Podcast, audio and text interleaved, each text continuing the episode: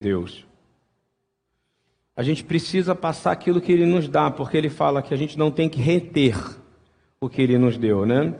Isso vale para todo mundo, isso vale para você, isso vale para mim.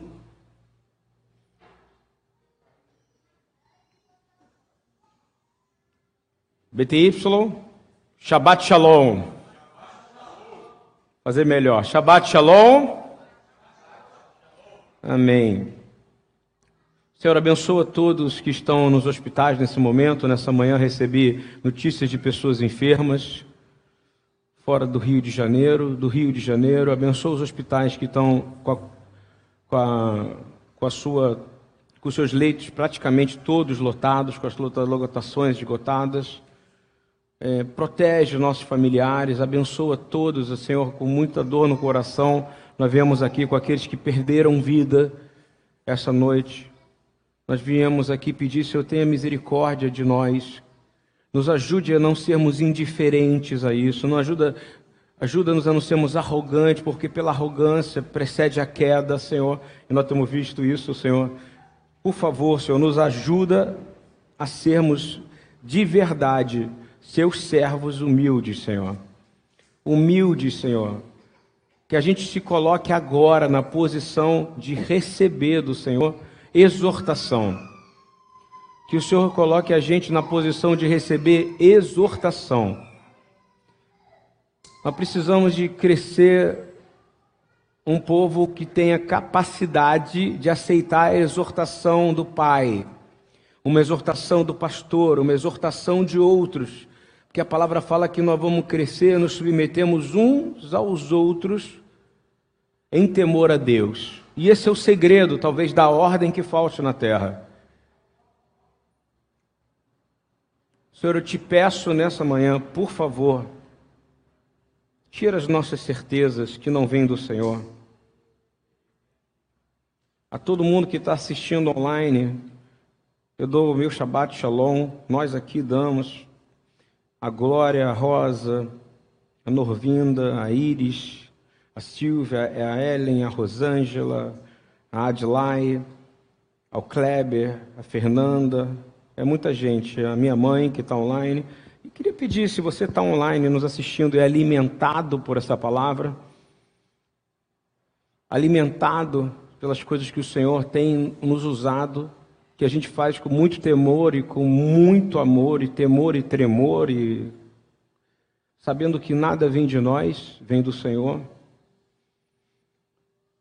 Por favor, demonstre esse amor com seus joelhos em oração, com seus braços se colocando à disposição para fazer e com seu tesouro. Quem te deu ele foi o Senhor Aqui, quando você investe neste, nesta casa, você investe em transformações de vidas.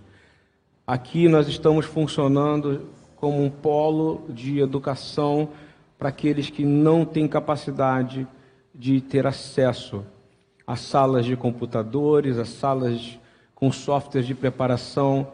Por quê? Porque a função do corpo da igreja é trazer o quê? Justiça. Você sabe o que é justiça? Justiça é simplesmente que todos tenham oportunidades iguais. Isso não é uma verdade que existe nessa terra. O reino é feito por isso, de homens que venham trazer a justiça na terra. É uma mentira dizer que todos têm oportunidades iguais. Não, porque essa é a função da igreja, não é a função não é função do prefeito, não é função do governador nem do presidente. Eles querem subir mais, crescer mais e ter mais poder para dizer quem é que manda. A igreja tem uma outra função: fazer com que a palavra chegue longe, longe, longe, e os prédios não são mais hoje. O Senhor sacudiu toda a terra, fechou todos os prédios, diminuiu. A gente veja aqui, porque pela lei nós temos que ter pouca gente, e vai diminuir mais e mais. Vão ser menos foco naquele modelo que, que existiu depois de Atos, de pessoas vindo para poder sentar e adorar no lugar, mas mais de pessoas que vão vir para uma trincheira, onde a oração realmente liberta pessoas. Mas os prédios têm que se transformar em lugares onde se torna acessível a todos terem os mesmos direitos de educação iguais, os mesmos direitos a alimento iguais. Se a gente come aqui, eles têm que comer também. Eles quem? Todos, o rico, o pobre. Mas principalmente, eu fico imaginando a próxima geração. Uma criança que fica uma hora aqui dentro, dentro de uma sala de preparação para Enem, ou de auxiliar de escritório, ou para fuzileiro naval, treinamento de fuzileiro naval, é uma hora que ele está aqui dentro, ao invés de estar tá na prostituição lá fora, ao invés de estar tá na droga lá fora, ao invés de estar tá ali na boca de fumo, ao invés de estar conversa fiada na rua, ele está aqui dentro da casa do Senhor. Isso é a função do prédio, sempre foi. Não era um ajuntamento de pessoas que se juntavam, faziam um, faziam um clube e iam embora. Não, aqui é um lugar de irmãos que querem gerar novos irmãos em Cristo. Amém, irmãos? Concordam com isso? Então apoiem essa obra. Ajudem essa obra. Com o que? De novo. Joelhinho, é oração, braço, se você sabe da aula, se você é formado para isso, se você gosta de trabalhar, seja bem-vindo. Ok? E se você tem recursos, eu vou falar, o Senhor, o Senhor te deu é dele para você investir numa obra de justiça do reino de Deus, onde todos tenham oportunidades iguais. Bom, falando isso, começo agora a mensagem. São 11 e 26. A paraxá de hoje, a paraxá vai de sei, ok? E a paraxá vai de sei, para você poder me acompanhar e saber do que eu estou falando ela significa e ele saiu. Ela está em Gênesis 28, 10 a Gênesis 32, 3. No livro de Bereshit. E é muito importante entender que na semana passada fala das gerações e conta a história de como Jacó suplantou com sucesso né, conseguiu a primogenitura devido a, ao apetite do irmão dele por lentilha, não é isso? O apetite do irmão dele por, pela, pelo físico era muito maior pelo apetite pelo reino invisível. Ele tinha um apetite muito maior para saciar a carne dele, por mais que aquilo desse uma baita azia depois. E naquele momento, Jacó, ele sai e ele foge depois disso, porque o irmão dele queria matá-lo, literalmente queria matá-lo. Depois o irmão dele caiu a ficha. Cara me enganou? Não, ele que vendeu a primogenitura, porque para Jacó a primogenitura era mais importante, além de ser uma promessa de Deus, concorda? Tem gente que sempre bota a culpa nos outros, né? não, mas às vezes a gente se vende sem perceber. Eu vou te dizer, não tem mais nada mais importante do que a herança que você tem em Mashiach. Não tem, não vende ela por nada, não vende ela por casa própria, não vende ela por posição social, não vende ela para estar tá bem com alguém, compreendeu? Não venda isso. Não seja uma pessoa que troca a herança que recebeu em Cristo por nada, por nenhum prazer dessa carne. Esse é o modelo do que foi falado na semana passada. E aí ele sai correndo, sai batido. Ele começa uma fuga. E ele vai para Arã, para casa do quê? Dos familiares, de forma que ele pudesse, qual o objetivo sempre? Continuar a semente, concorda? Casar-se com alguém da família do pai, e ele vai para lá. Só que no meio do caminho, no meio disso tudo, existe um primeiro milagre que acontece. Qual foi o primeiro milagre que aconteceu com Jacó nesse caminho? Vamos ver se alguém sabe me dizer. Hein? Jacó está andando, ok? E ele está passando por um espaço no meio do caminho. Para Arã, acontece o um milagre. Qual o milagre? Ele está perseguido, ele pode morrer. Qual o milagre? Ele conseguiu dormir, gente. Quem é que dorme na preocupação dessa? Fala para mim, hein? Ele dorme. Ele pega. Eu estou falando que é um milagre. Quem concorda que é um milagre dormir nesse tipo de tensão, hein? Tem gente que não consegue dormir com coisas assim. Ele falou. Eu fico olhando esses homens, os, os, os patriarcas, eles conseguiam dormir. Não é impressionante isso ou não? Não uma aula para gente. Você conseguir dormir? Ele estava sendo perseguido, ele estava sendo perseguido, ele ia morrer. Você acha que se Esaú pega ele, o que ele ia fazer? Dar uma bronquinha? Você acha que. É... Você acha que Isaac ia botar ele de castigo? Não ia dar tempo. Esaú era um homem valente de guerra, não era isso? Caçador, bruto, violento. Mas a coisa que mais impressiona é um milagre. Sabe, Aninha? Ele dormiu. Ele não fica igual a gente, duas da manhã, três da manhã, ouvindo a palavra, lendo a palavra. Foi dormir, cara. Sabe por quê? Não tem outra opção. Mas eu vou te dizer mais, porque o Senhor queria falar com ele através de sonhos. Eu vou te dizer, o Senhor vai fazer você dormir para você ver os sonhos que o Senhor tem para você. Quem quer dormir aqui mais e melhor, por favor? Eu quero. Eu quero. Porque se um homem consegue dormir perseguido, eu também vou conseguir dormir. Lembra que ele não estava em jaula nenhuma, em caverna nenhuma, ele estava ao céu aberto. Porque quando Deus quer dar um sonho para você, você precisa descansar no no Senhor. E ele te deu um sonho incrível, e eu estou vendo tanta gente com insônia por causa desse período que a gente está vivendo, e fala, não consigo dormir, e fica rolando aquele negócio do Facebook, que foi desenhado para você ficar com isso subindo assim, ó, ó. E ficar subindo, e ficar subindo aquele timeline, sabe, a linha do tempo, e fica aqui, oh, esse vídeo é muito bom, isso aqui é muito bom, isso aqui é muito bom, e aí quando você vê, tu não dorme, e você não sonha, porque sua mente está cheio de lixo. E eu quero pedir em nome de Yeshua, limpa a nossa mente nessa manhã. Eu quero sonhar os sonhos que o Senhor vai imputar em mim. Eu quero sonhar os sonhos que o Senhor vai colocar dentro de mim. Mas se eu ficar o tempo inteiro acordado nessa realidade, eu não vou sonhar. Porque eu vou ter pesadelo e não vem de Deus, vem da minha mente, vem da minha psique. Eu preciso, porque se Deus não sonha, não sei se vocês sabem disso. Isso é uma coisa que eu vou viver os sonhos, os sonhos de Deus. Não, Deus ele te dá sonho.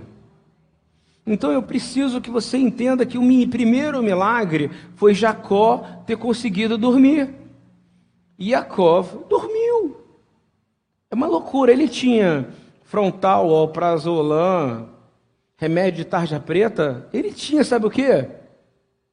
A única saída que ele tinha era descansar no Senhor. Quem aqui tem só essa saída?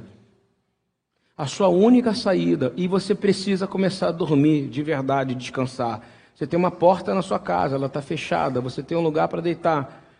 A maioria das pessoas que me ouvem tem uma cama, a maioria das pessoas que me ouvem tem um teto, a maioria das pessoas que me ouvem tem como dormir. Eu quero orar e pedir, Senhor, em nome de Yeshua, nos dai o sono dos justos, Senhor.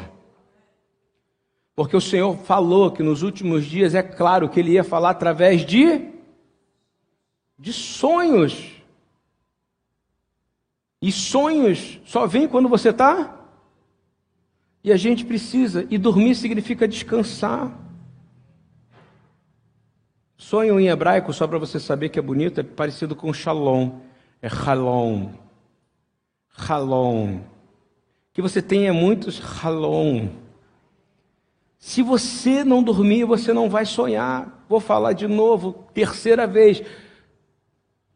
E Jacó saiu batido, não foi corrido, no meio de um campo aberto, podia vir animais, não podia vir animais selvagens, mas o pior que podia vir era Esaú. O que, que ele faz? Ele dormiu em um milagre. Eu peço, Senhor, nos dá esse milagre da gente dormir e entrar no sonho REM. Entrar no sonho que, poxa, a gente consiga ter o nosso corpo inteiro à disposição do Senhor. Que a gente comece de verdade desligar nossos telefones e para dormir. Amém, queridões? Fala amém é para dizer assim, para não falar, presta atenção. Para de ficar preocupado, não vai mudar nada a informação que você vai receber uma hora antes de dormir, ou duas horas antes de dormir, ou três horas de dormir, ou quatro horas antes de dormir, isso vai fazer mal para você. Vai fazer você ficar pensando. Isso aqui agora você não vai ter sonho, você vai ter pesadelos. Porque quando você sonha com a realidade, o nome disso é pesadelo. Ele conseguiu chegar ali.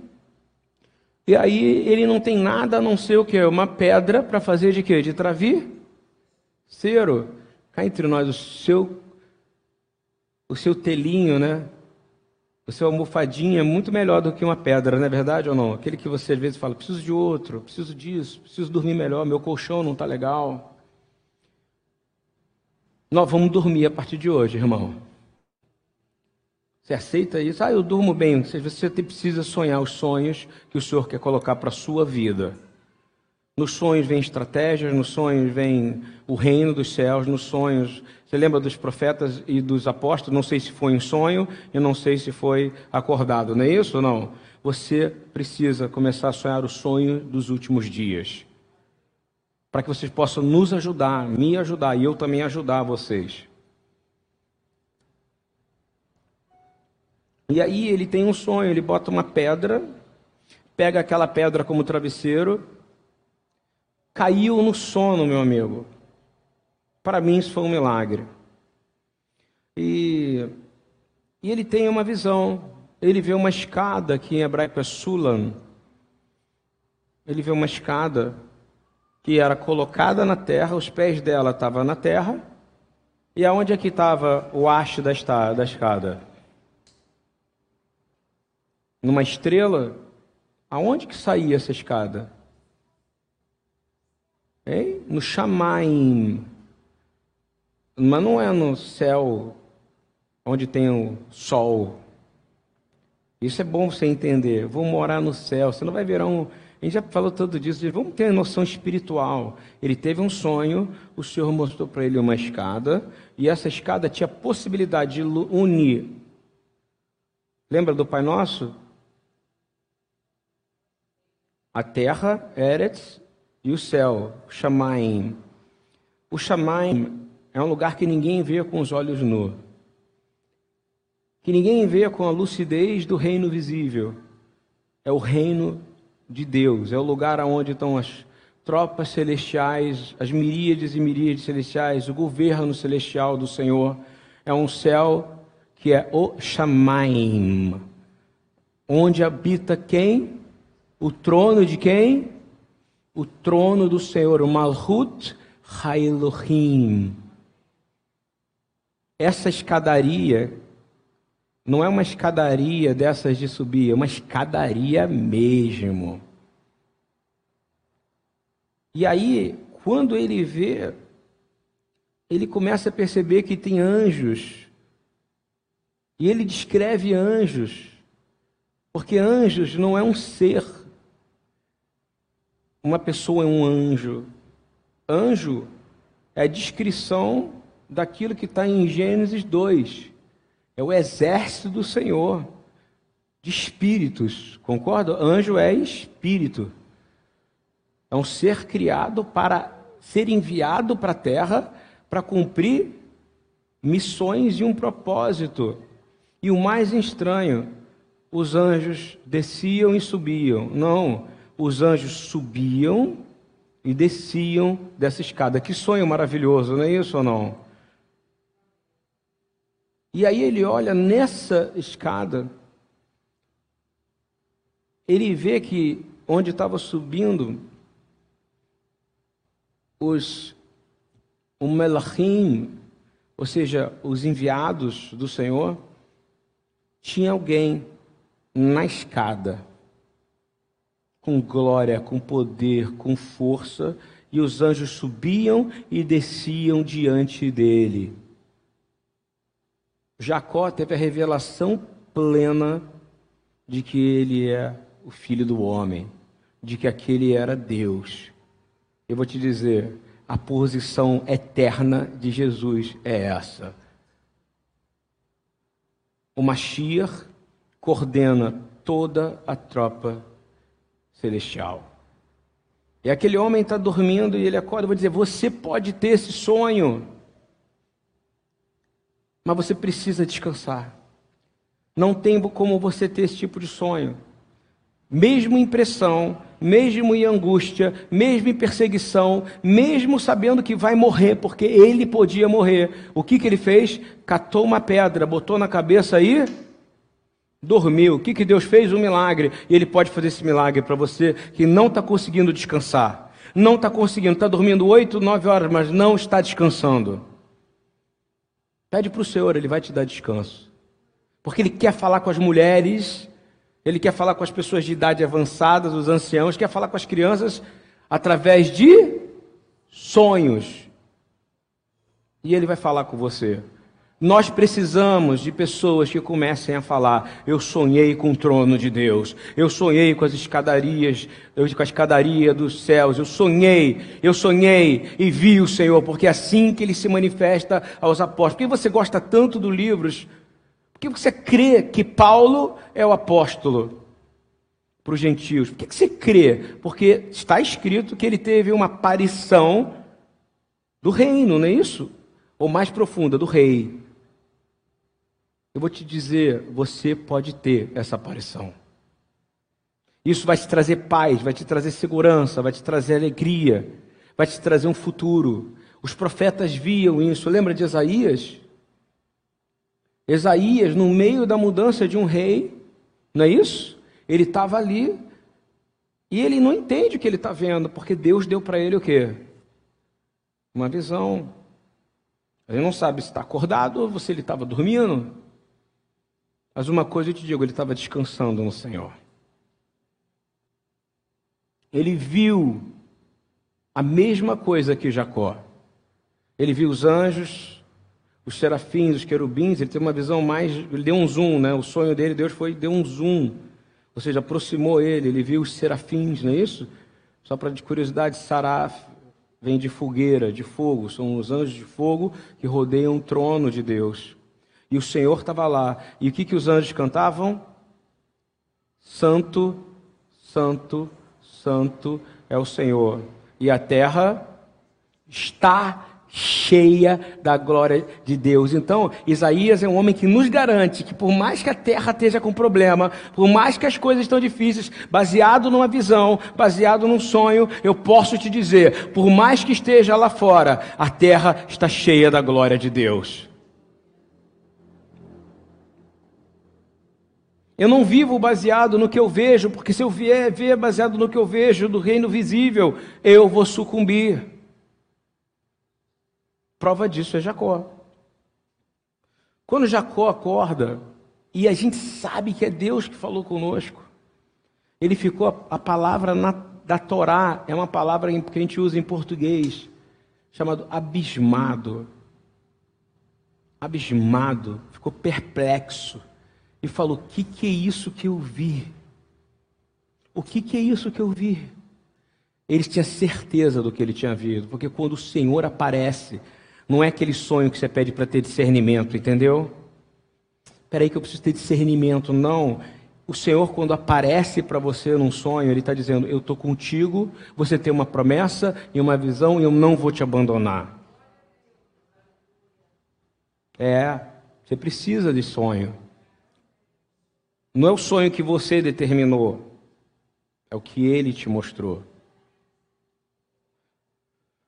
E aí, naquele, naquele sonho, o nome foi dado um nome. Começa nome, um nome dado nessa mensagem. Qual é o nome dado nessa mensagem?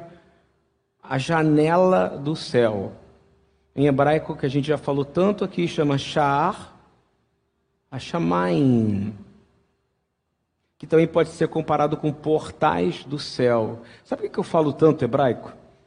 Eu cito alguns exemplos de hebraico, sabe por quê? Porque o hebraico é lindo. E o hebraico é considerado, inclusive pelos eruditos, pelos não dispensacionalistas, como Lashon Hakodesh, chama língua santa. Você crê que o hebraico é uma língua santa? Então eu falo aqui, não é com o intuito de judaizar ninguém, nem tão pouco eu, nem quanto o Rabino Eduardo. A gente sempre quis compartilhar porque a gente vê um segredo no hebraico, que é a língua santa. a gente estuda porque cada palavra às vezes muda, cada tamanho da letra na Torá muda o significado. Eu estou te falando, ele fala para aquele lugar o Sha'ara Shamaim, ou seja, existe uma porta que une o reino invisível do trono de Deus, aonde está todas as miríades celestiais, o comandante-chefe da tropa celestial, ou seja, o Sarva, Sart Adonai, que também falo muito, mas para você entender em hebraico que ele é o príncipe dos exércitos do Senhor, e a gente, ele está chegando aqui, toda hora, basta você clamar, Pai nosso que estás no céu, santo Santo, santo é o Senhor dos exércitos. Que seja feita a tua vontade suprema, porque o nosso rei tem vontade e a gente se submete a ela. E dizemos que seja feita a tua vontade assim na terra como no céu, e que venha a nós o teu. Então o reino tem que vir por algum lugar, concorda comigo? Por onde? Pelo Shara Shamai, mostrado aos patriarcas. E quando ele invade, meu irmão, a sua vida é transformada. Você não vive nas esperanças do que você vai conseguir. Você vive na fé daquilo que ele já te deu. Ele já te deu. Então a gente tem que ficar mais confiante nisso. Eu abro meu coração para te dizer que naquele momento o Senhor deu uma coragem para Jacó, porque Jacó sabia: uau, eu ganhei a primogenitura mas também ganha um baita inimigo, não é isso ou não? Tem gente que esquece disso, né? Ganhei uma bênção, mas eu ganhei um baita inimigo. Fui abençoado em crer em Jesus, mas tem um inimigo, não tem ou não? Na hora que você crê, você imediatamente se torna um inimigo de alguém. Na hora. Basta você definir qual é a sua posição. E eu vou te falar: como o senhor não gosta de gente em cima do muro? Por isso que muitos que falam o nome dele não vão ter ele como Senhor. Em cima do muro, eu vou te dizer qual é a posição que você vai cair para o lado errado. Nós temos que subir. Repita comigo, Sulam. Fala, Sulam, Adonai, a escada do Senhor. Porque quem está na escada do Senhor não cai, porque tem um anjo empurrando a pessoa para cima. Quem crê nisso aqui? Quando você se ajoelha, você está na escada, concorda? E nessa escada os anjos sobem com seus pedidos. Não é isso? E o Senhor da ordem desce, ela está subindo a escada, ele está subindo a escada, ele está indo bem. É isso que Jacó. Jacó não tinha uma esperança, você concorda comigo? Ele não tinha visto ainda nada, Jacó estava começando uma caminhada, ele não tinha recebido a promessa, mas quando o Senhor deu sonho para ele, ele recebe uma promessa. Qual promessa? Deus existe. Não é isso ou não? Ele falou comigo. Na verdade, não falou, ele me mostrou o trono. Há um trono, há um mundo espiritual, há um lugar no qual eu dormi acessei esse lugar. E quando ele acorda, ele faz uma coisa que é legítima a você. Se você tiver uma visão do Senhor, ele faz um voto com o Senhor. Esse voto com o Senhor é o que muitas pessoas caem também, porque fazem votos na hora da necessidade, fazem votos na hora do, de qualquer problema, mas não conseguem cumprir ao longo da vida. Esquece que está subindo a escada. Preste atenção no que eu vou falar. Ele disse que se o Senhor tivesse com ele, durante todos os momentos que ele passasse,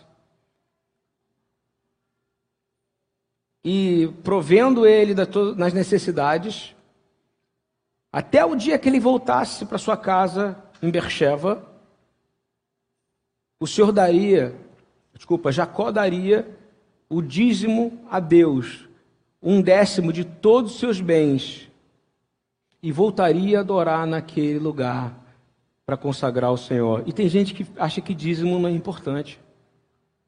O pai da nossa fé, um deles, Jacó, fez um voto com o Senhor.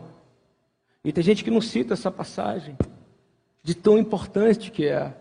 Ele volta e diz: Eu vou te dar 10% de tudo que eu tenho. Sabe para quê? Para purificar o que eu recebi.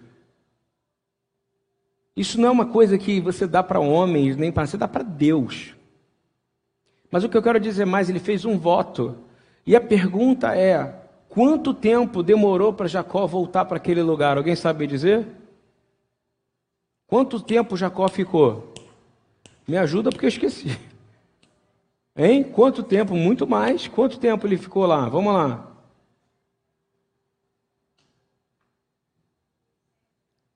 Mais de 20 anos. Quanto é? Jacó na casa de Labão. Hum? Ele ficou aproximadamente 22 anos ali. Aproximadamente 22 anos. E nesses 22 anos, ele podia ter desistido de Deus? Sim. Isso vale para você, isso vale para mim. Deus, quando dá uma promessa, não significa que aquilo vai acontecer agora, mas Ele deu uma visão. Pede para o Senhor, Senhor, me dá uma visão. Vou fazer de novo, quem quer dormir aqui? Eu não tenho olho, a visão aberto, eu não tenho o ouvido aberto. O Senhor fala com você todo dia. Não também é resposta, sim ou não? Conhece alguém que recebeu tanto não quanto Jacó? Mas há uma lógica, ele falou: se o Senhor estiver comigo, se o Senhor estiver comigo, eu vou voltar aqui e vou te dar, eu vou abrir mão da minha coisa física, concorda comigo? E vou dar 10%, assim como ele deve ter ouvido a história do avô dele, não é isso? Abraão, do pai dele, Isaac. E ele entende que tem uma coisa em Deus purificar o fruto do seu trabalho. Está ouvindo? Trabalho não é maldição? Ou não? Ai, que absurdo, você está falando que trabalha maldição. Volta lá para Gênesis e vê o que, que o homem vai foder dele. Agora você vai comer uma maldição que Deus vai dar. Homem, tu vai comer do suor do teu. É uma maldição. Como é que você purifica essa maldição? Fala para mim.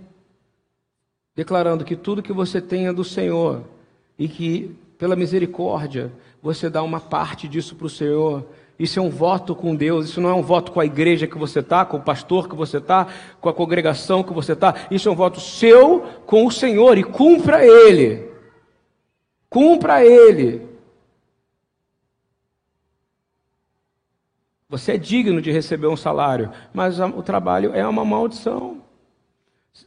Tanto é que quando nós voltarmos na presença do Senhor, no Éden, nós vamos servir. A palavra diz assim: vocês vão servir e adorar o Pai e o Cordeiro por toda a eternidade. Quem que é isso aqui? Ah, eu não vou ter função, não vou poder lavar roupa, não vou poder pregar, eu não vou poder fazer comida na cozinha, não vou poder dar aula. É, acabou. Acabou o excesso de atividade. Acabou.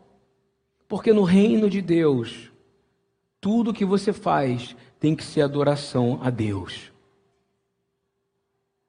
E toda a humilhação que você passa no seu trabalho, na sua vida, na sua escola, na sua faculdade, nos seus relacionamentos, é uma maneira de dizer: eu não desisto da visão que ele me deu. Pegou uma doença, adquiriu câncer, eu não desisto, essa carne é temporária, vai passar, em glória eu verei o meu Senhor. Essa é a visão que a gente tem. E vou te dizer, a promessa que Deus dá para Jacó naquele momento que ele tem a visão é impressionante. A promessa é a mesma que foi dada para o pai Abraão.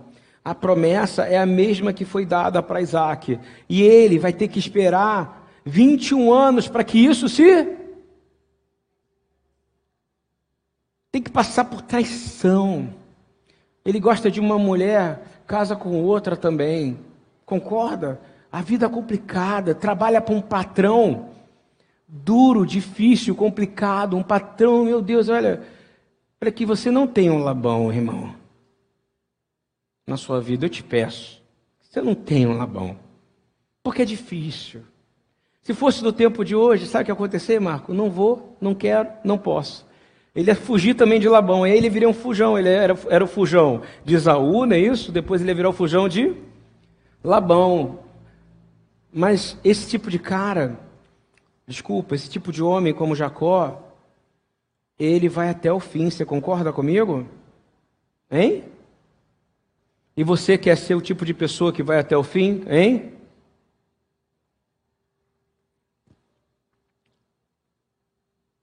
Eu olho para essa, essa passagem e vejo que eu preciso entender quem é a escada.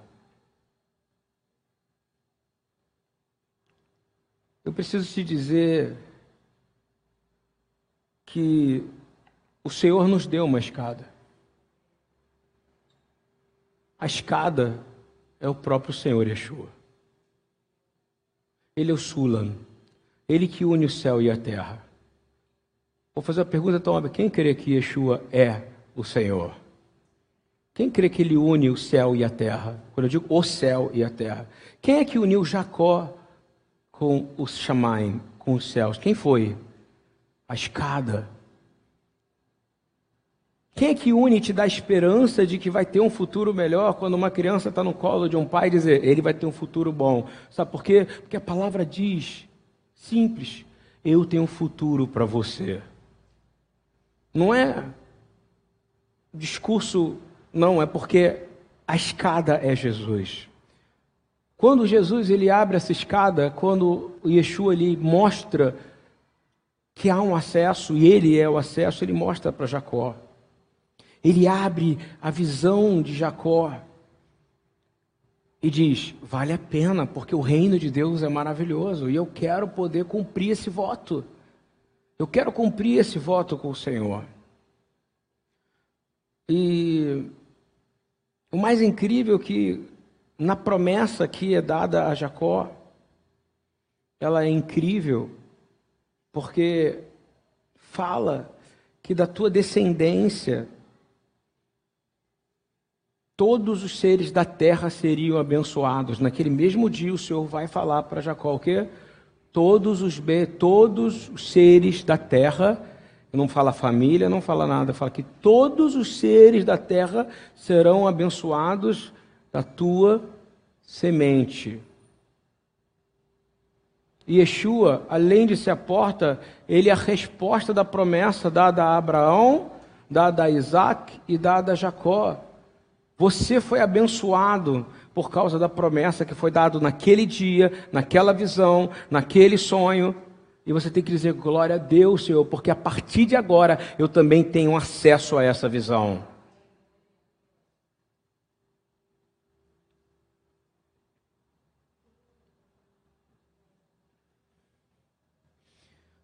A escada é Yeshua.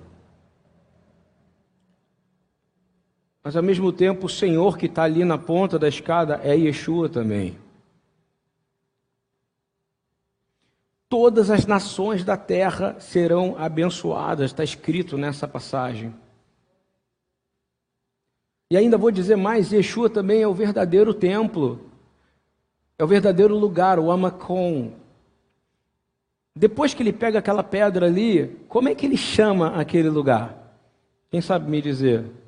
Ele pega a pedra que ele dormiu, a pedra do travesseiro, porque ele, pô, sonho foi maravilhoso. Essa pedra tem alguma coisa. Homens têm maneira de falar isso, né? Que, que, como é que ele chama ali? Beit El. Casa de Deus. E aquela pedra também significa Yeshua. Porque aquela pedra é a pedra que todo mundo rejeita, mas ele pegou para dormir. Se você dormir com Yeshua, você vai sonhar os sonhos de Deus, querido, para a sua vida. Então, as dicas que eu estou dando aqui são práticas, é desconecta de um mundo de falsa realidade para o mundo da verdadeira realidade divina. Em Mateus 21, 42, 46, vai dizer assim: Nunca lestes nas Escrituras, é Yeshua dizendo, tá? A pedra que os edificadores rejeitaram, essa foi posta por cabeça do ângulo. Senhor, foi feito isto, e é maravilhoso aos nossos olhos.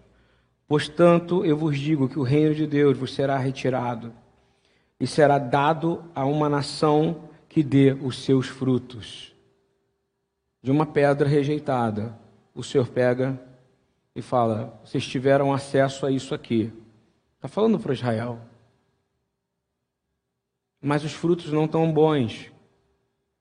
E com uma pequena pedra que não tem sentido, não é isso? Uma pedra que, se a gente andar, se você topar com a pedra que pode existir até hoje, aonde Jacó sonhou, aonde ele fez aquele altar, você não vai saber. Mas para Deus, ele usa qualquer coisa. Não rejeita, às vezes, a sua pedra. Estou falando do fundo do meu coração, tá? Não é para idolatrar coisas, é o seu travesseiro. Mas quem está dormindo com você nessa noite precisa ser o Senhor, porque Ele é a escada que vai te ligar com o Pai. Yeshua é a escada. Ele abriu o trono de Deus e o trono da graça de Deus. Quando ele fala isso e ele fala que você perderam porque vocês não vão dar fruto, o povo que estava ouvindo ele, os sacerdotes os religiosos, falam o quê?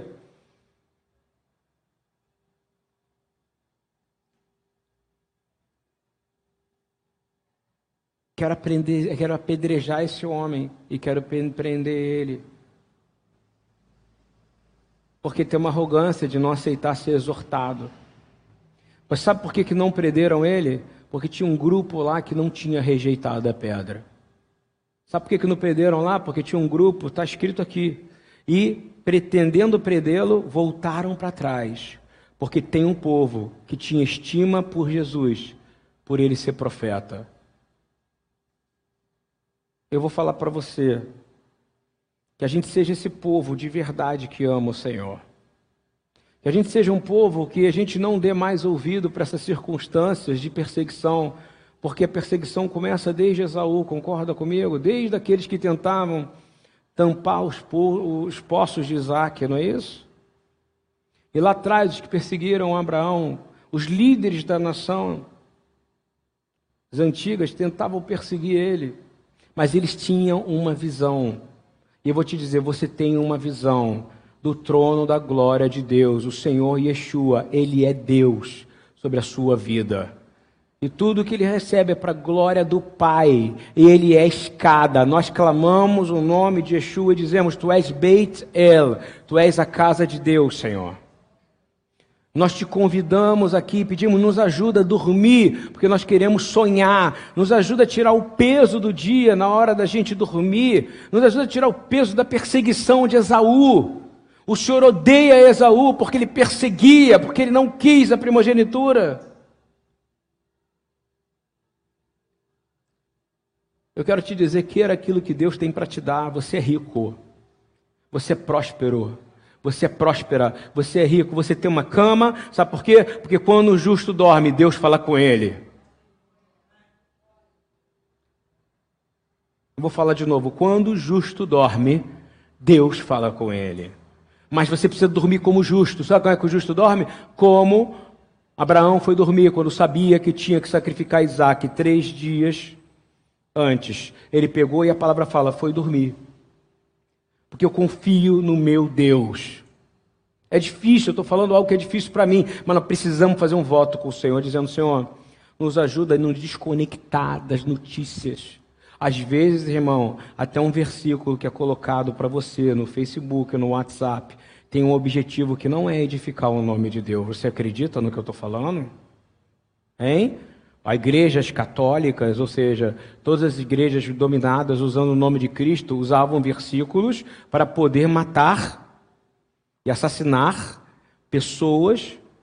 Hoje, o mundo religioso, os próprios fariseus usavam versículos para poder matar quem? Yeshua. Eu vou te dizer, o mesmo versículo são usados todos os dias para tentar assassinar a sua paz. E eu vou te falar, Contra fake news só tem uma solução: abrir a Bíblia, irmão. Todo mundo fala de fake news, fake news, fake news. A única fake news que existe para aquele que é crente é quando ele está com a Bíblia fechada. Porque se eu abrir a Bíblia, eu vou ler verdade o tempo inteiro. O autor vai estar tá comigo, ele vai estar tá falando comigo, ele vai estar tá conversando comigo, e eu não vou precisar de ninguém para ficar falando comigo o tempo inteiro o que eu tenho que fazer, o que eu tenho que andar, como eu tenho que comer, como é que eu tenho que vestir, porque o Senhor me criou, o Senhor me fez, eu sou feitura dele, ele me ama e ele me ama como ama Jacó. E quando eu estiver perseguido, mesmo se eu não tiver uma casa, mesmo se eu não tiver um lugar para dormir, mesmo que eu for um morador de deserto, um morador de rua como Jacó, eu vou pegar uma almofada de pedra, eu vou pegar uma almofada de pedra, vou pegar um cobertor que me doaram e vou me cobrir. E o Senhor vai abrir a maior riqueza que existe, que é o trono dele, para que eu possa ver. Você está reclamando que você está com dificuldade de dormir no seu conforto, não é verdade? Você está reclamando das pressões e perseguições que você tem. Eu não sei quanto a você nem a mim, mas 21 anos, quase 22 é muito tempo para um homem ficar focado numa promessa, não é? Eu vou te dizer, vale a pena ficar focado na promessa. Ainda mais porque você já sabe quem é, ele não tinha revelação. Jesus ainda não tinha nascido e vivido no meio de nós e, e sido, e, e, e sido levado naquele madeiro, sendo preso naquele madeiro, sem ter, sem, sem ter tido nenhum pecado que justificasse que ele fosse preso. E você crê nisso ou não? É fake news também, porque a próxima coisa que vão falar, e você vai ver nessas coisas de final de ano, nesses dias aí que eles chamam de Natal, vai ter o quê? Um monte de filme, o cada vez mais agressivo, batendo e dizendo que a nossa fé, ela não é uma fé sólida, que a nossa fé também é fake news. Que nem durante muito tempo falaram também que o que? O holocausto era o quê? Fake news também dizendo muito tempo que Jerusalém não é a capital do grande rei. E quando você olhar para alguém perseguindo Jesus, você tem que olhar: nossa, Senhor Deus, misericórdia, o fim dele não vai ser bom. Ao invés de você amaldiçoar ele, você abençoa e diz: Senhor, que ele se arrependa enquanto dá. Não discute na internet, não vai levar em nada. Você está ouvindo bem o que eu estou te dizendo? Não vai levar em nada, não vai levar em nada. É mais poderoso um povo de joelho clamando pela salvação de toda a terra do que um monte de gente falando um monte de besteira, sendo que apenas comentarista de política, comentarista de religião. Jesus ele não fez isso. Yeshua nos ensinou: vai, ande pregue o evangelho a todas as nações, gere vida aonde tem morte, luz onde tem escuridão, brilhe no lugar mais alto. Mas ele não falou para você ficar discutindo o tempo inteiro. Até porque quando vieram com essa conversa com ele, eu estou dizendo isso que tem a ver com a visão. Aqueles homens viram ele. Eu não sei te dizer, eu já falei isso outro dia. Se eu andasse com alguém, Marcos, imagina, eu já falei isso uma vez aqui na aula da tarde. Nós estamos aqui dentro. Você acha que se entrar um ser sem pecado nenhum aqui dentro, nós que somos do Senhor, e ele entrasse aqui, quem é do Senhor sabe quem ele é. Eu te garanto que alguns iam se jogar no chão e chorar. Porque todo mundo tem pecado aqui. Não é isso? E infelizmente a gente fica julgando o pecado do outro. Ele não, ele entrava e quando ele via alguém muito ferido, muito machucado, que a maioria das pessoas eram essas, né? Machucados, feridos, perseguidos, né? Rejeitados, adúlteros, prostitutas, né? Os ricos, os publicanos. Ele olhava com compaixão para eles. E ele tinha poder para perdoar pecado. Ele disse: Seus pecados estão perdoados. Ele não mandou a gente discutir, ele mandou a gente orar. Não é isso que ele disse? Ora pelos que te perseguem. A gente fica discutindo. Indo para o final aqui, sobre a visão, Yeshua é a palavra também. Ele é a escada, concorda? Ele é a palavra, ele é o Senhor que aparece nessa visão. E aí eu vou para Daniel 7, 13, 16 para te ajudar. Para você poder ter uma, uma ideia de como é que funciona até hoje. Isso. Ah, eu não consigo ter uma resposta de Deus, né? Quem já teve essa coisa? Eu não consigo ter uma resposta de Deus. Eu não consigo. Deus não fala comigo, né? Ai, Senhor, não vou te dizer, ele já falou com você. Você crê que ele falou com você? Então você não estava aqui. Senão você vai com os outros. Não, você está aqui porque você tomou uma decisão e veio aqui porque o Senhor te trouxe aqui. Mas o Pai te enviou, Jesus.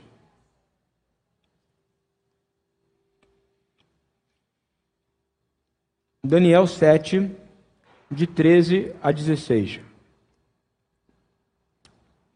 Eu estava olhando nas minhas visões da noite, leia-se, dormindo, ouviu bem? E eis que vinha nas nuvens do céu um como o filho do homem. E dirigiu-se aos anciãos dos dias, e o fizeram chegar até ele. E foi-lhe dado, olha só, este é aquele que Jacó viu, ok? O filho do homem que veio das nuvens. Não preciso dizer quem é, concorda? Ele diz assim: E a ele foi dado todo o domínio, toda a honra, foi dado o reino, para que, vamos falar junto comigo? Para que todos os povos. Daniel estava onde aí? Alguém sabe dizer? Aonde ele estava preso? Aonde?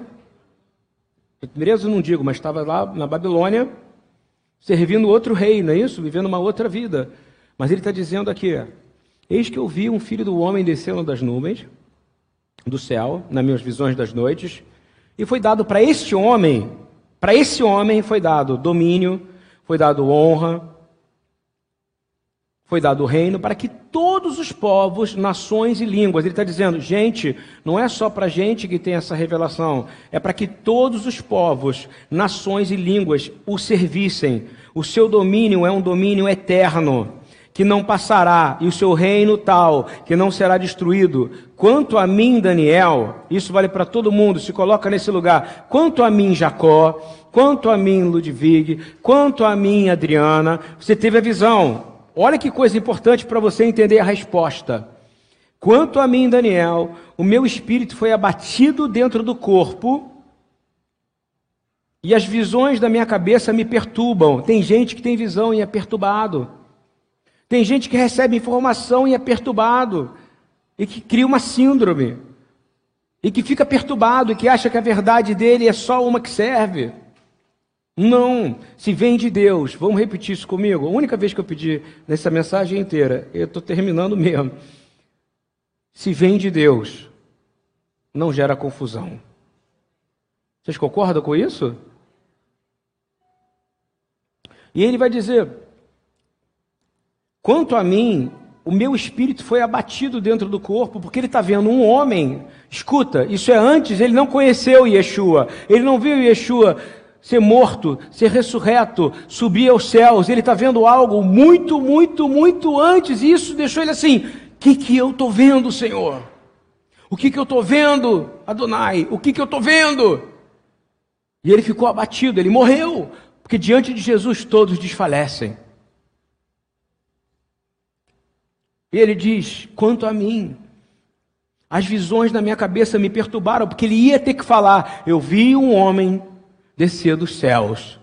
Eu vi um homem que é Deus descer do céu. Eu vi um homem que tem poder descer do céu. Eu vi um homem, é muito maior do que o próprio Jacó, nosso pai viu. Nosso pai viu uma escadaria subindo e descendo. Eu vi esse homem descendo a escada. Eu vi esse homem descendo e não era mais anjos que glorificavam a ele, é todas as nações, a Babilônia, a Síria, os mundos, os países, os mundos, desculpa, os países, as, as nações que nós não conhecemos iriam se prostrar diante dele, porque ele tem domínio e poder sobre todas as nações nações. Ele é o Senhor. Mas entende o contexto, ele não é um pregador cristão, ele não é um pregador de dois mil anos para cá, ele é um pregador antes de Yeshua. Ele é um pregador que estava no exílio, ele é um profeta no exílio. Ele não saberia explicar. Por isso que ele ficou: como eu vou explicar isso para os meus irmãos? Vão achar que eu sou idólatra, porque o filho do homem está descendo. Aí diz assim: Cheguei-me a um dos que estavam perto. Ou seja, uns que estavam perto naquela visão. Concorda comigo? Ou seja, seres, as coisas que ele via. E pedi a verdade acerca de tudo isso. E ele me disse: e fez saber. E ele me disse: Quem é ele? Quem é que falou com Daniel?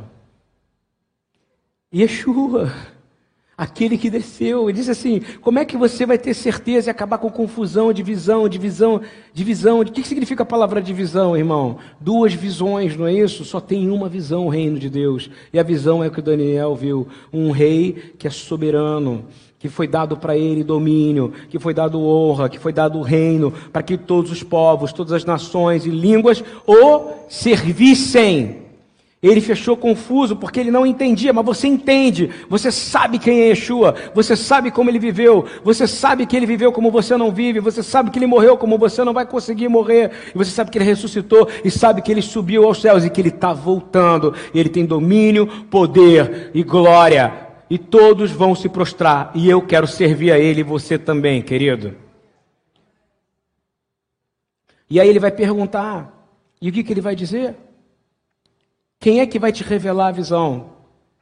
A gente estava falando ontem, 1 Coríntios 13, fala o quê? Em parte nós. Em parte o quê? Não interessa que profeta seja, ok? Se seja ele Abraão, Moisés, em parte profetiza, em parte sabemos. Sabe por quê? Quem que é o espírito da profecia? Alguém sabe me dizer? Hein, Marco? O que, que é o espírito da profecia? Hein? Não. Está no livro de Apocalipse. Soraya. Que... Testemunho de Cristo é o espírito da profecia. Vou falar de novo, Ana Lúcia. O testemunho de quem é o Cristo. Vou falar de novo, o testemunho de quem é o Mashiach. Claro, ele tem que estar na visão. Ele tem que ser o centro da visão. Ele tem que ser o centro da visão de Jacó. Quem é que estava no centro da visão de Jacó? Yeshua. E quando ele olhou, e quando você vê ele, você não quer trair ele. Você faz um voto e vai até o final. Você vai aguentar 21 anos, vai aguentar 30 anos, vai aguentar, seja lá o que for, porque você sabe que você vai encontrar ele de novo. É por isso que ele se revela, para dizer: Eu estou me revelando a você, para você me encontrar de novo e você me servir para sempre. E eu vou te dar algo que ninguém pode te dar: a vida eterna. Não pelo que você faz, mas porque eu te amo.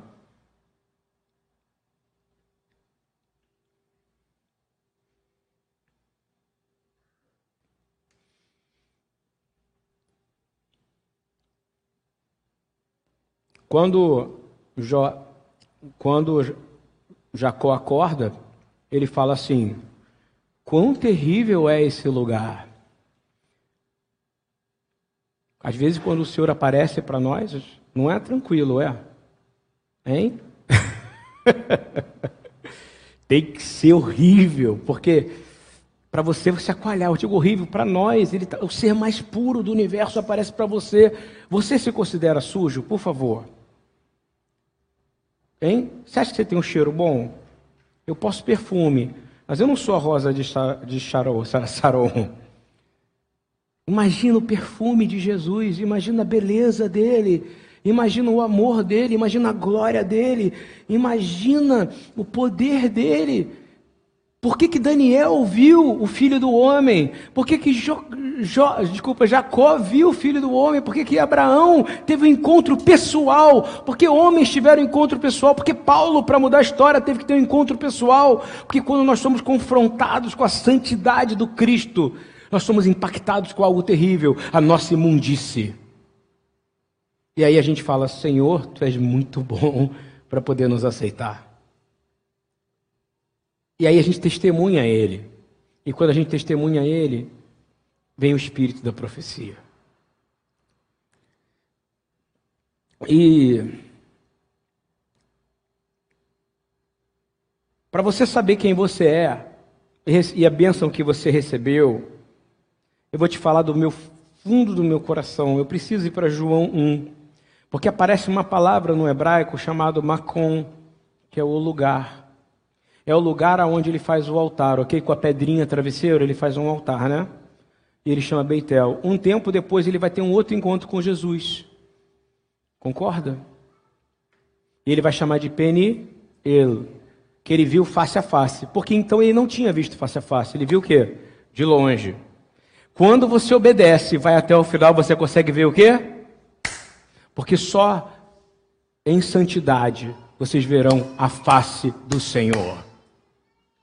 Ele estava aprendendo a ser santo, ele estava aprendendo a ser separado, ele estava aprendendo a aguentar, a não matar Labão, porque o desejo era assassinar o homem que fazia mal para ele. O desejo era fugir com a irmã que ele queria, não a que ele não queria, que ele foi obrigado a casar, mas ele teve que entrar na disciplina do reino por 21 anos. E a gente não quer a disciplina do reino, a gente quer a cultura do reino, a gente quer livro de, de motivacional, e a gente quer pegar versículo e dizer, sou mais forte do que posso, vários versículos, nem vem na minha cabeça cabeça, porque eu não gosto de citar versículo em vão.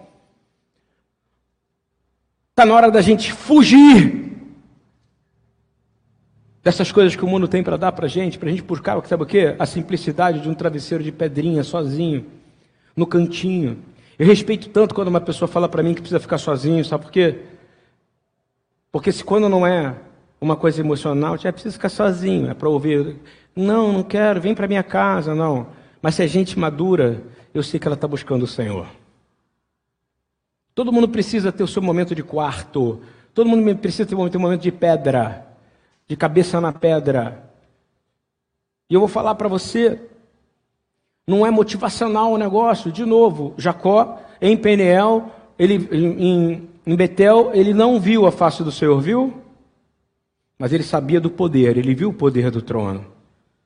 Ele chamou aquele lugar de Macom. Aonde você fala com Deus, repete comigo, se chama Macom. Na Bíblia diz Macom, é o lugar. É como se fosse o templo em si, é um templo, onde você fala com Deus, onde Deus vem, é um templo. Mas depois que ele passou pela aprovação, depois que ele passou por todo o processo, ele, ele foi o que? Santificado. Sim ou não?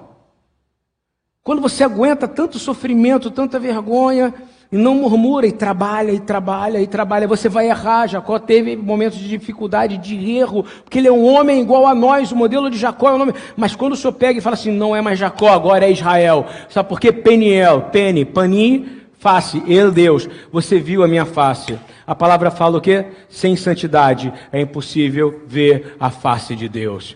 Aguenta, irmão, a peneira, aguenta as dificuldades, aguenta a, a, as, as provações, aguenta por você ser aprovado no teste para você ver a face do Senhor.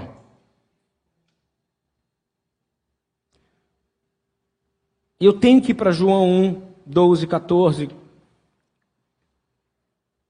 se você recebeu Yeshua e nenhum de nós viu ele, nenhum de nós viu Yeshua. A gente tem visões, são próximas, são como Daniel, concorda? São próximas, mas nós não vimos ele ainda. Um dia nós vamos ver ele cara a cara, fisicamente. E a visão dele é terrível. Porque ele não está com aquela imagem que você tem dele preso numa cruz, não, ele está em glória, ressurreto, poderoso. Ele, ele tem a visão. O que, que vou fazer a pergunta: o que, que Daniel viu?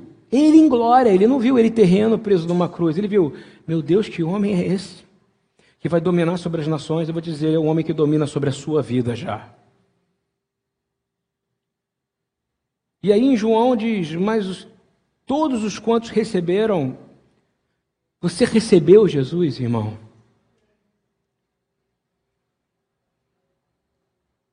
Mas todos quantos receberam, deu-lhes o poder de serem chamados o quê? Aos que creram no seu nome. A primeira fase é crer. Então Deus deu uma visão para Jacó para que ele pudesse o quê? crer e ir nessa promessa e você também vai até o final, ok?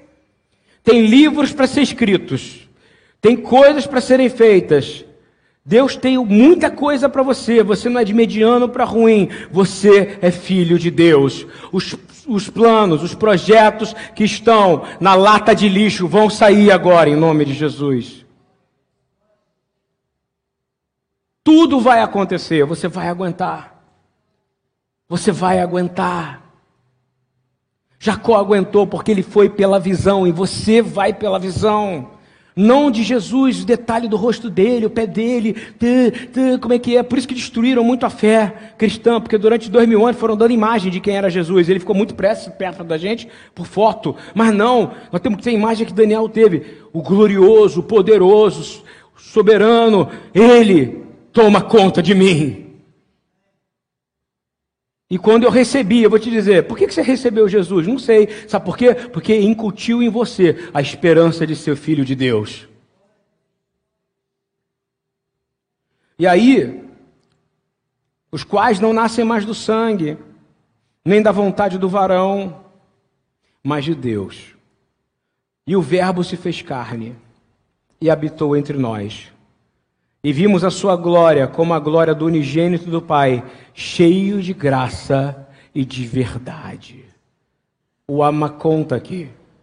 E eu vou te dizer que esse lugar é Amacon agora, amém, irmãos? Esse lugar é Amacon. E sem me alongar muito nisso, eu quero te dizer que tem uma revelação em João 1, se eu não estou enganado Deixa eu ver aqui para você. Acho que é Marcos 1.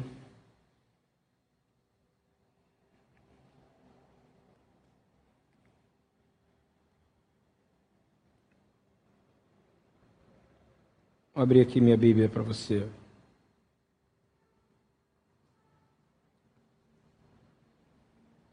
E aí, pessoal online, tudo bem? Estou falando muito hoje, né, gente? Estou falando de Yeshua, querido. Eu vou abrir aqui. Fiz minhas anotaçõezinhas. Aqui, ó. Desculpa. João 1 mesmo. João 1, 47.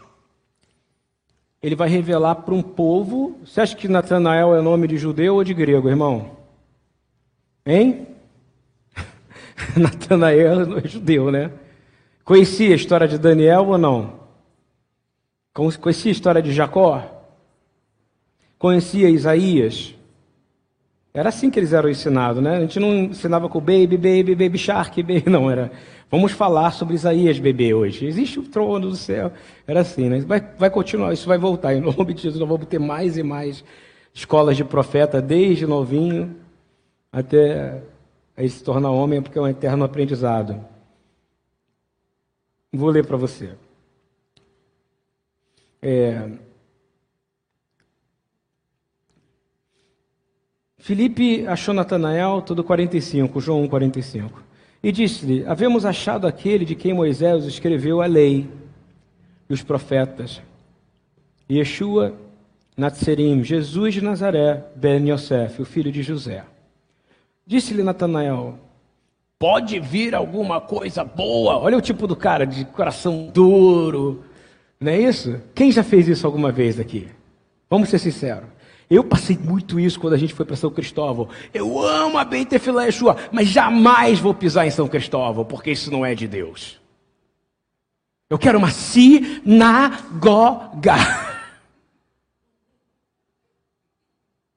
É, ué, não é verdade? Quero uma sinagoga e nunca pisou numa sinagoga. Enquanto Jesus entrou, onde ele entrava, ele quebrava uma sinagoga. É isso ou não? Lá é sujo, lá tem pobre, lá o banheiro não é legal. Mas eu vou te falar, aqui tem Jesus, irmão. Aqui tem uma Mashiach. Aqui tem a palavra, é que tem o Lude, que tem o Marco, não. Aqui tem uma Mashiach. Não tem time Rabino, time Lude. Não tem time Marcos, tem o time Yeshua HaMashiach. Você quer isso para você, Jesus o Cristo? Não seja como Natanael. Pode vir alguma coisa boa de Nazaré. Vou dizer, pode vir coisa boa da Universal do Reino de Deus. Pode vir coisa boa do R.R. Soares. Pode vir coisa boa lá do, do Boiadeiro. Pode vir coisa boa é, da Presbiteriana. Pode vir coisa boa do Batista. Porque aonde fala de Jesus vai ter vida. Quem não é contra mim é por mim, esse é o espírito, esse testemunho de Jesus está ali, tem o espírito da profecia. Agora o que os homens fazem com o nome dele, ele vai julgar. Ok? Aí diz assim: Disse Natanael, pode ver alguma coisa boa de Nazaré? Aí, aí disse Felipe para ele: Vem aqui e vem o quê? Vamos falar junto comigo. Vem quem quer ver agora comigo? Vem ver, vem ver.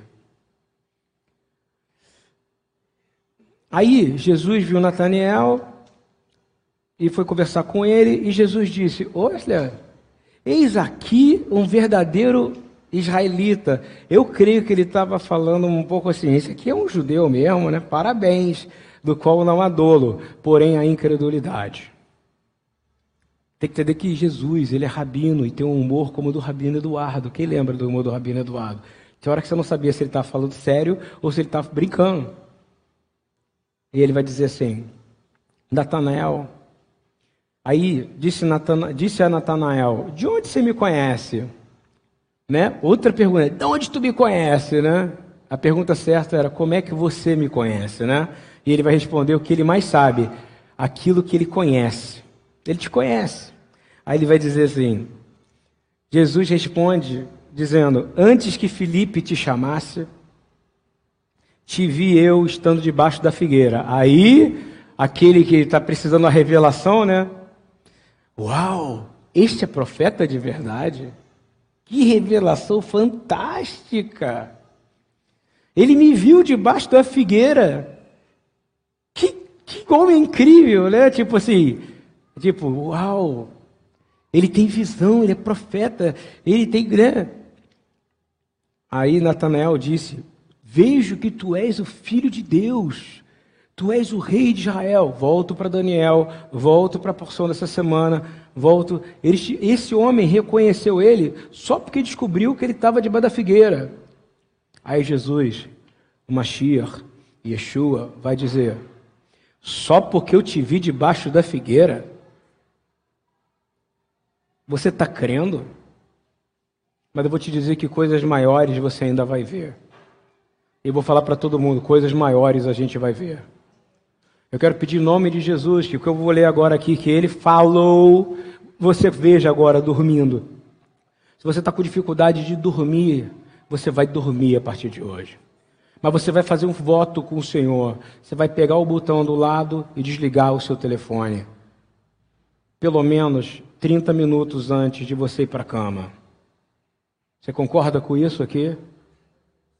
Não adianta pedir para dormir se você não se desliga. Você vai se desligar, você vai entrar e vai pegar uma pedra. Sabe por quê? Porque ele prometeu que não vai ser de revelaçãozinha que aparece no Facebook, na timeline, aquele povo todo é, profetizada todo dia, toda noite ali, ouvindo, eu quero ouvir uma palavra, quero ouvir uma palavra, quero ouvir. Não! A palavra vai vir direto do Senhor para você, irmão.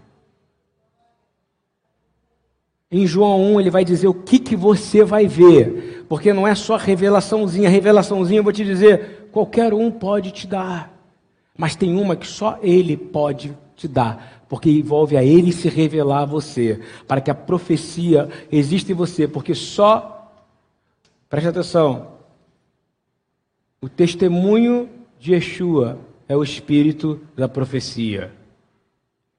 E disse-lhe: Na verdade, na verdade vos digo que daqui em diante vocês vão ver o céu aberto. Ele disse em hebraico: o Sha'ara Shamaim, que Jacó viu.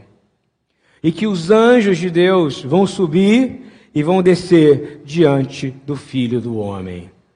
Glória a Deus, irmão. Pai amado, Pai querido, nós oramos aqui e pedimos, Senhor, que as coisas que nós queremos ver não são aquelas profecias que a gente busca para saber um pouquinho mais. Não, eu quero pedir uma oração simples. Dá o sono dos justos para todo aqui, Senhor.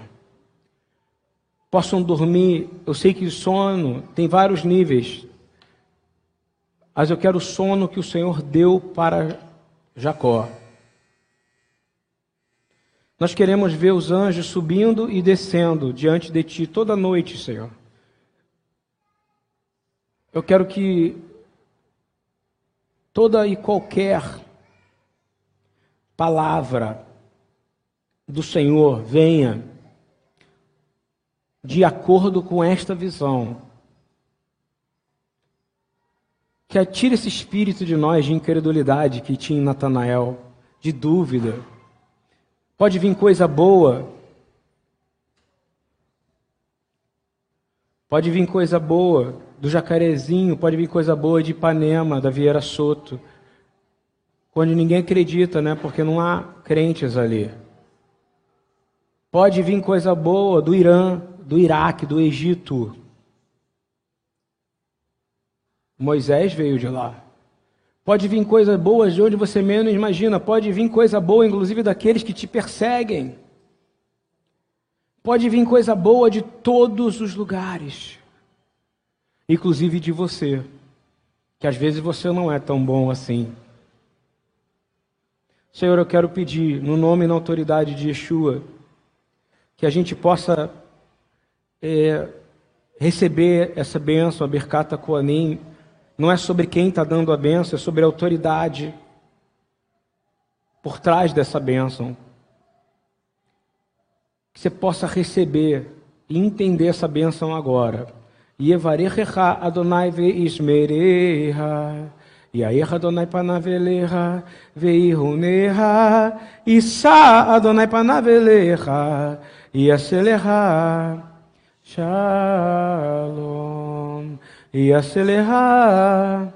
Shalom. Que o Senhor te abençoe e te guarde. Que o Senhor faça resplandecer a face dele, que é o Sulam, que é a escada, que é o Ben Elohim, o Filho de Deus. Que ele é o, é o Filho de Deus que foi revelado a Daniel, que foi revelado a, a todos os patriarcas, mas também foi revelado a você. Que a luz dele brilhe sobre o seu rosto. Que ele tenha misericórdia de ti. E que ele te dê o shalom, que excede toda a sabedoria. Vão em paz. No nome de Yeshua. Amém. Para Deus.